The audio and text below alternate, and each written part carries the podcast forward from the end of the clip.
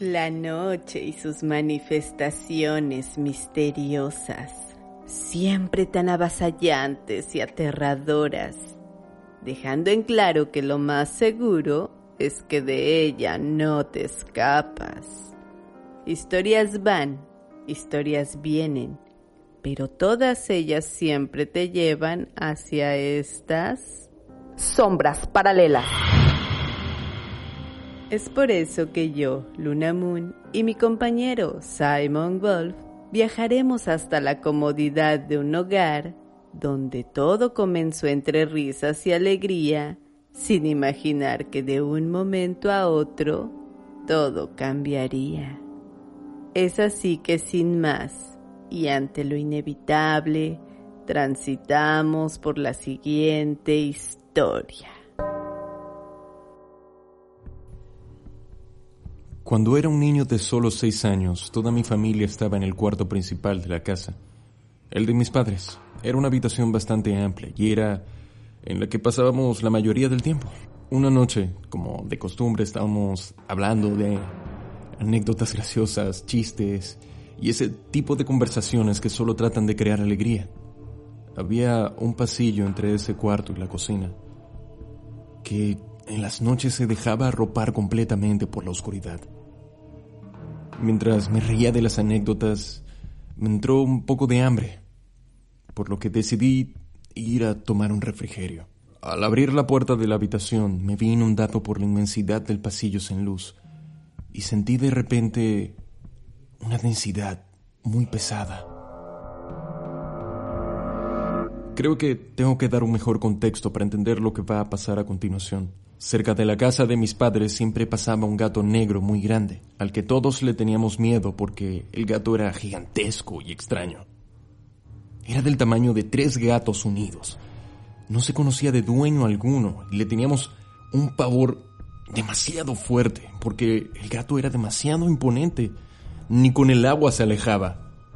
Y tenía un maullido profundo y áspero, muy horrible. Resulta que estoy en la nevera tratando de elegir algo de fruta para llevarme al cuarto y por la ventana puedo ver al gato. Sus ojos grandes y penetrantes de un amarillo rozando lo dorado. Y de un momento a otro empezó a entrar por mi nariz un olor desagradable, como de azufre. Fue ahí cuando el gato espetó un maullido de esos de los suyos. Cuando estoy agarrando la fruta de la nevera, empiezo a escuchar que alguien me llama. Niño. Volteé para todos lados, pero no encontraba a nadie que me pudiera estar llamando. Miro por la ventana de nuevo y el gato ya no estaba, solo para darme cuenta que estaba a menos centímetros de la nevera y yo. Ahí estaba él, pero incluso más grande que la nevera y con la piel completamente quemada y con llamas de fuego alrededor, con un olor a chamuscado y ojos verdes de una tonalidad imposible, y me decía, Niño, niño, te quiero comer. Cerré la nevera de golpe y salí corriendo. Tenía toda la piel erizada y estaba temblando. El pasillo se hacía eterno. Podía sentir a ese gato demonio detrás de mí. Cuando llegué al cuarto, le dije de una vez a mi mamá lo que había visto y le dije, el diablo me asustó, mamá. El gato grande. Mi mamá se llevó las manos a la boca en muestra de preocupación y de náuseas, pues Tenía impregnado el olor a azufre de aquella cosa. Pero pronto el cuarto se conmocionó, pues en mi brazo tenía dos grandes rasguños.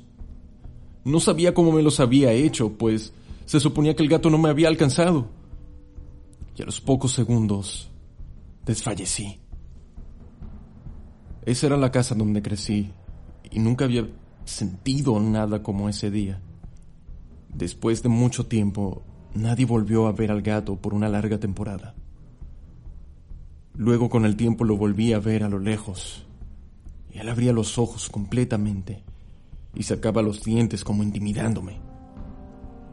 Fue una experiencia horrible. A veces la comodidad y tranquilidad del hogar se ve alterada por sucesos tan extraños que llegan a provocar un total y absoluto horror en quienes lo viven.